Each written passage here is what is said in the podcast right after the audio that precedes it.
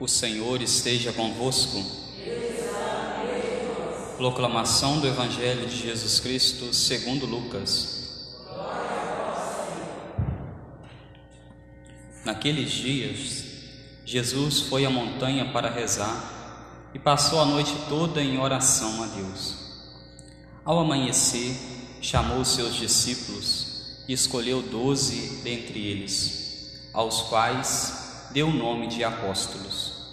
Simão, a quem impôs o nome de Pedro, e seu irmão André, Tiago e João, Filipe e Bartolomeu, Mateus e Tomé, Tiago, filho de Alfeu, e Simão, chamado Zelota, Judas, filho de Tiago, e Judas Iscariotes, aquele que se tornou o traidor.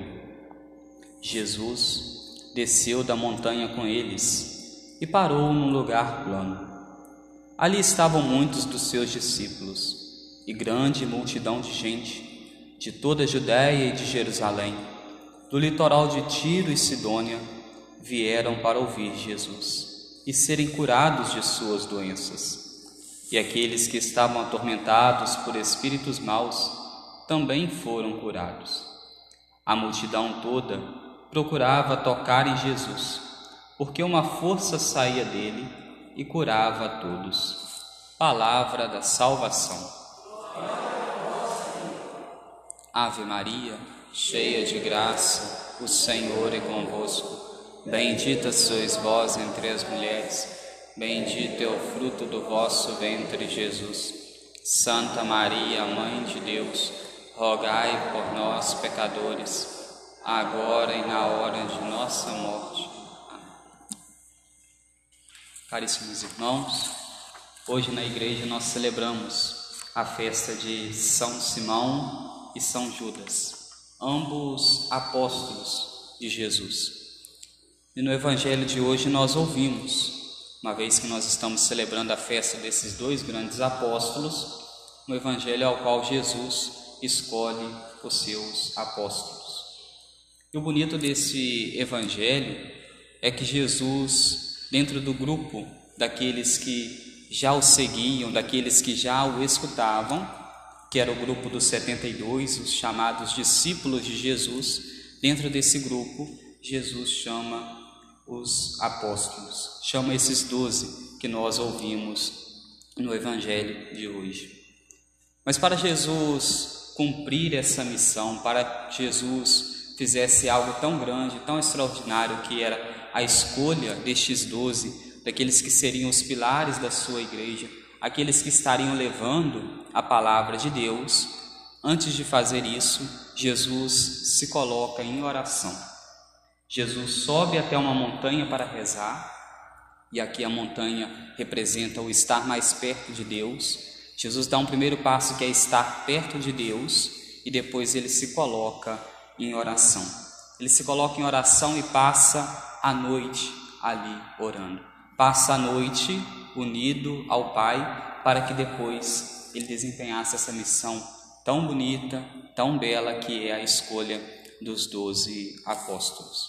Quando nós ouvimos isso, nós somos convidados a refletirmos.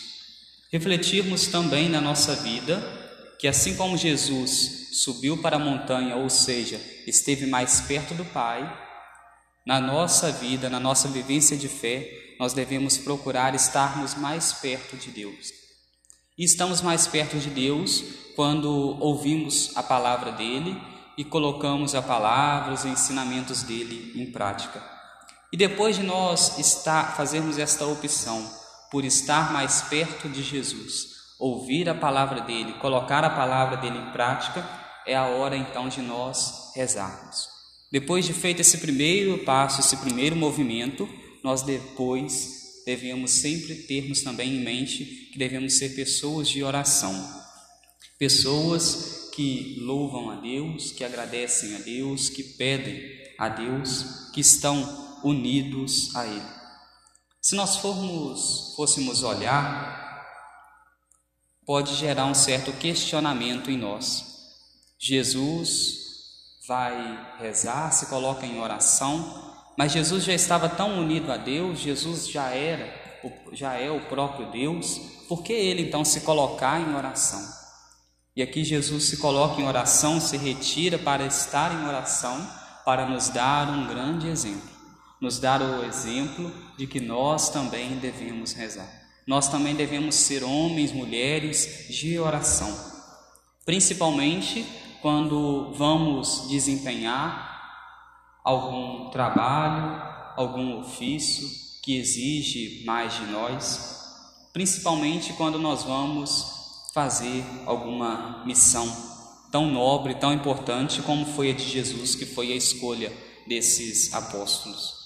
Então, olhando para a nossa vida, nós devemos a todo momento, nas decisões, sejam elas as decisões mais simples, mas principalmente nas decisões mais difíceis, pedirmos o auxílio de Deus, pedirmos as bênçãos de Deus, rezarmos, pedirmos a Deus que Ele nos oriente que Ele nos oriente, porque Ele já deu este primeiro passo, mostrando-nos, dando-nos um exemplo, e Ele deseja também colaborar conosco.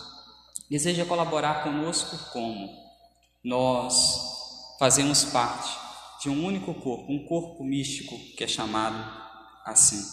O corpo de Cristo, que é a igreja, fazemos parte da igreja, estamos unidos a Deus, estamos mais perto de Deus e, como membros deste mesmo corpo, nós, como que formamos, unidos, juntos de Deus, uma grande casa, um grande edifício, como nós ouvimos na primeira leitura de hoje, retirada da carta de São Paulo aos Efésios. Nós somos esta unidos, somos esta construção. Nós podemos dizer que assim como em uma construção se tem os tijolos para se formar um grande edifício, para se formar uma casa, nós, enquanto filhos de Deus, enquanto membros deste corpo que é a igreja, quando permanecemos unidos, quando permanecemos em oração, somos como se fossem esses tijolos que vão se formando, vão se formando até formar este grande edifício, até formar esta casa que deve ser a casa de Deus. E onde se situa esta casa de Deus? Essa casa de Deus está dentro do nosso ser, está dentro do nosso coração. E não deve somente estar dentro do nosso coração, mas deve ser transparecida transparecida àqueles que ao nosso lado estão, àqueles que nos rodeiam. O salmo de hoje nos diz: Seu som ressoa e se espalha em toda a terra. O som, a palavra de Deus, ela ressoa, ela deve se fazer ressoar a cada dia, se espalhar por toda a terra. Afinal, esse é o, foi o grande desejo de Deus, é o grande desejo de Deus. Por isso ele escolheu estes doze homens para estarem ouvindo ele, vivendo os seus ensinamentos e depois ensinando estes mesmos ensinamentos. E ainda hoje continua-se esta missão da igreja. A missão da igreja é de levar fielmente a palavra de Deus e tomar todo o cuidado necessário para que a palavra de Deus não seja uma palavra deturpada, uma palavra que mal oriente aos outros, mal oriente aos cristãos, mal oriente aos católicos, mas que os oriente a cada dia mais a viver esta mesma palavra, a viver os ensinamentos de nosso Pai dos céus. E quando nós olhamos para os apóstolos de Jesus, nós vemos que Jesus escolheu estes doze homens, escolheu estas pessoas, mas quando Jesus os escolhe, Jesus não escolhe pessoas perfeitas. No grupo destes doze existia aquele que era ladrão, no grupo destes doze existiam aqueles que estavam com um desejo desordenado, um desejo de grandeza, um querendo se assentar a um lado, ao seu lado direito, outro ao seu lado esquerdo. E aqui, se nós fôssemos olhar para a cultura da época, quando se tinha um rei e ao lado direito e ao lado esquerdo do rei, ao lado esquerdo se sentava a rainha e ao lado direito se assentava o príncipe herdeiro. Os discípulos de Jesus, esses dois, não pedem qualquer coisa para Jesus. Eles estão pedindo coisas grandiosas, estão pedindo coisas ambiciosas.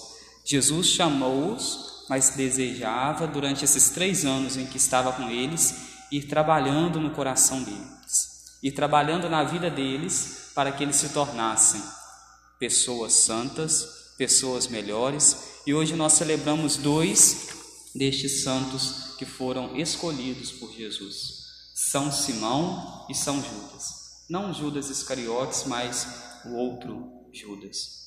E quando nós olhamos isso, nós devemos nos lembrar que nós também somos pessoas escolhidas por Deus.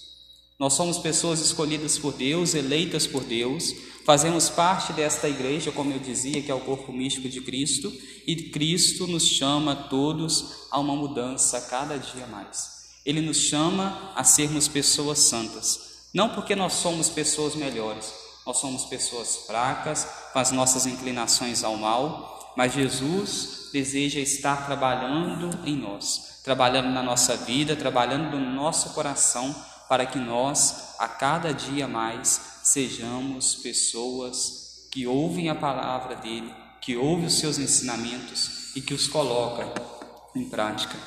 Se nós fôssemos olhar para a vida destes apóstolos de Jesus, destes dois que hoje nós estamos celebrando, nós vemos que para viver a palavra de Deus, viver os seus ensinamentos, São Judas, ele doou a sua própria vida, doou, se, se entregou para viver o evangelho e para levar este mesmo evangelho. A morte de São Judas foi uma morte terrível.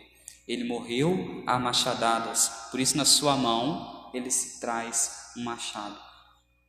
Mataram, o torturaram para que ele negasse a fé, para que ele não propagasse essa fé, e ele permaneceu firme e quis levar a fé, quis viver esta mesma fé e assim morreu. E São Simão, se nós fôssemos olhar também para a vida dele, São Simão também teve uma vida muito triste. São Simão ele foi cerrado por querer viver a palavra de Deus, por querer viver os ensinamentos de Cristo.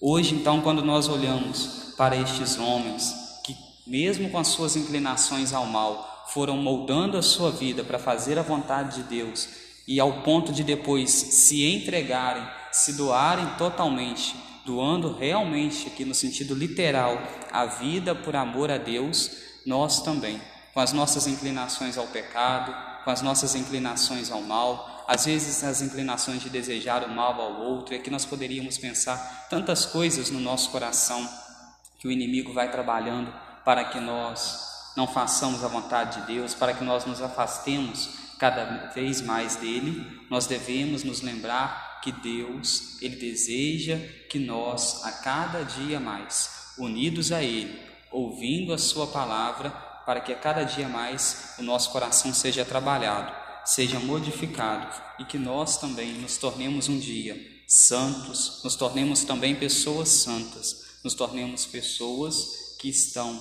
mais unidas a Deus, que estão que estejam um dia realmente no reino dos céus. Esse é o desejo de Deus para cada um de nós. Que hoje então estes santos de nossa igreja, São Simão e São Judas, possa interceder por nós junto a Deus para que nos momentos difíceis, nos momentos de tribulação, nos momentos de perseguição, nos momentos em que a tentação vem ao nosso coração para não fazer a vontade de Deus, nestes momentos eles possam, esses santos possam interceder junto a Deus por nós, para que nós sempre permaneçamos unidos a este mesmo Deus. Louvado seja o nosso Senhor Jesus Cristo.